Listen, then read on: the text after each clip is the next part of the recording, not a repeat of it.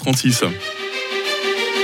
Radio FR, un jour, une histoire. Alain-Jacques Dornard.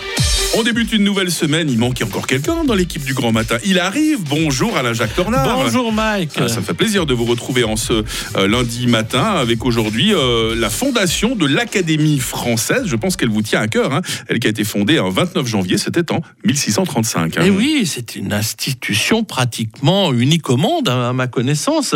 C'est le cardinal Richelieu, vous savez, le fameux cardinal qu'on voit dans les Mhm. Trois Mousquetaires, qui signe ce qu'on appelait les lettres patentes qui fondent l'Académie française. Et son nom vient du jardin Académos. Vous savez, à Athènes, c'est là que Platon enseignait la philosophie. Mhm. Et sous la Renaissance, on a pris l'habitude d'appeler ainsi les sociétés savantes où l'on discutait de belles lettres et de sciences. À l'époque, on avait des, des lettres. on Ça, ça, c'était vraiment le but, c'est d'avoir une langue française belle et pure. On est d'accord. hein. oui, exactement. D'ailleurs, pour ça qu'il y a eu après un sous François, qu'il y avait eu déjà sous François Ier, euh, même je crois même avant, euh, les, les lettres de, de Villers-Cotterêts qui instituaient le français comme Mm. langue, parce que le latin était euh, une langue tout à fait euh, commune pour les élites.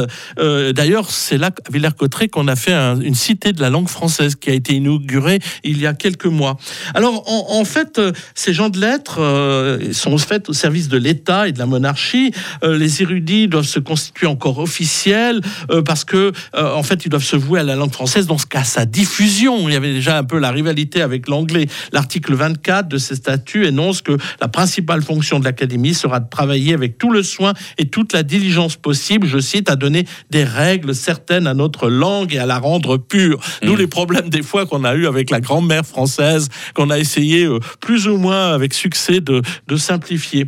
Euh, donc, euh, euh, il avait engagé, ils ont même fait, c'était permis même des fois de critiquer certaines pièces de théâtre, presque un peu de la censure, avec, avec par exemple Corneille et, et le Cid. Mais en fait, non, ils ont, on leur a dit non, non, occupez-vous plutôt de faire un bon dictionnaire, hein, ça, ça vous suffira. D'ailleurs, toujours leur boulot aujourd'hui. Voilà, hein. voilà. Et euh, bon, ils ont été euh, bah, un peu aussi trimballés pendant la Révolution française.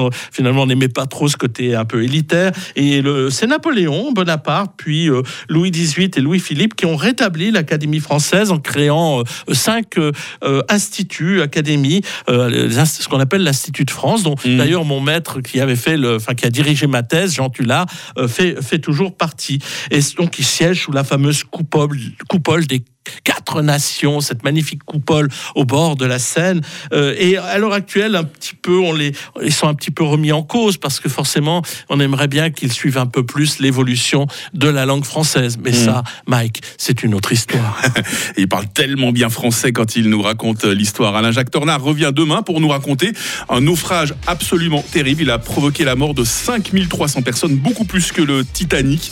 D'ici là, Alain Jacques Tornard, euh, les pieds sur terre ferme. Belle journée à vous. Bonne journée à tous. Dans passé de 39 minutes euh, sur Radio Fribourg, on s'intéresse à nos amis agriculteurs et éleveurs ce matin. Est-ce que euh, vous êtes en colère, les amis, hein, comme ce qui se passe dans les pays voisins? Est-ce que vous envisagez de manifester? Quelles sont vos euh, doléances? Et est-ce que vous avez le, soutien du reste de la population également? Voilà notre question du jour avec des réponses très intéressantes hein, qui nous arrivent qu'on va découvrir d'ici 3 minutes sur